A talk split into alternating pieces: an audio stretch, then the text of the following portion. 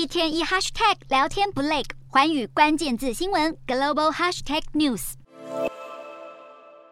这一节的寰宇大话题要来关注到智慧手机市场，在智慧手机品牌厂优先调节通路库存的考量之下，第二季生产规划已经是相当的保守，同时又受到了中国疫情风控的影响，导致原本就已经相当疲弱的市场需求是更加的恶化，品牌厂被迫要再调降生产目标来应应，导致以往生产量多有成长的第二季，现在却是季减百分之六左右，全球的产量只有大约二点九二亿只。我们现在看到三星的部分，三星是欧洲销售主力，但是受到乌俄战争的影响，其实就被迫要展开一连串的库存调节、成品以及零组件，包含了大规模的促销，还有暂停零组件采购等等。第二季的生产量大幅季减将近百分之十六点三到六千一百八十万只，但是还是产量全球第一。第二来看到的就是第二季呢，刚好就是苹果新旧机种交接的过渡期，而且大多都是年度。生产表现最低季，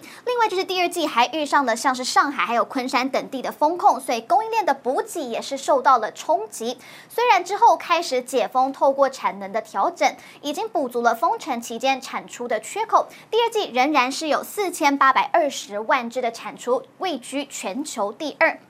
再来看到的是，OPPO 的生产数量是三千八百八十万只，季减百分之四点二。小米的部分，第二季的生产量是三千八百万只，季减的幅度是达到了百分之十四点六。但是来看到 vivo 就稍微不一样了，vivo 是因为他们在第一季的时候就开始大幅的调整生产节奏，所以第二季他们是回升到了产量是有两千五百七十万只，季增是百分之十二点七。那么上述的这三家品牌，他们刚好就是分别居第。第三到第五名。展望第三季，OPPO、小米还有 vivo 的主力市场，中国的短期经济预期是会持续的疲弱，所以原本看好的是像是印度、印尼等新兴市场，但是却在印度吃了鳖。为了要对抗中国手机制造业在印度的主导地位，其实印度官方已经开始实施包含了关税啊、行政等等的手段在内的一系列针对性的政策，要来推动本土企业和产业链的发展。譬如说，在二零一七年的时候，是将手机等电电子产品的关税从百分之十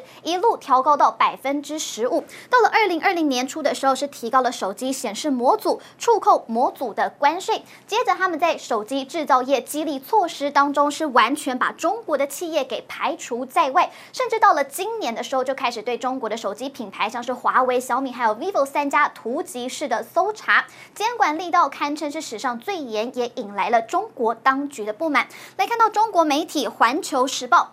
他们甚至就发文来示警了，说印度正在支持三星还有苹果等品牌引入生产线与中企要来竞争，并且他们是加大扶植还有激励本土手机的制造，旨在压缩中国品牌的市占率，并且就是要帮助印度制造复制中国手机制造业的成功，甚至还传出印度是有意要限制外国业者在当地销售价格低于一万两千卢比，大约就是新台币四千五百九十元左右的手机，就。是要来扶植他们印度本土的智慧机品牌。如果这个消息真的是如此的话，小米还有 vivo 等中国的手机业者将会是首当其冲。不过对此来看到，印度的电子及资讯科技部的国务部长，他就赶快发出了一个声明来澄清。他说，目前印度并没有这样的提议或是这样的计划。专家也指出了，印度暂时还没有办法离开中国的手机产业。虽然印度推出了种种的政策要来制约中国的品牌在印度发发展，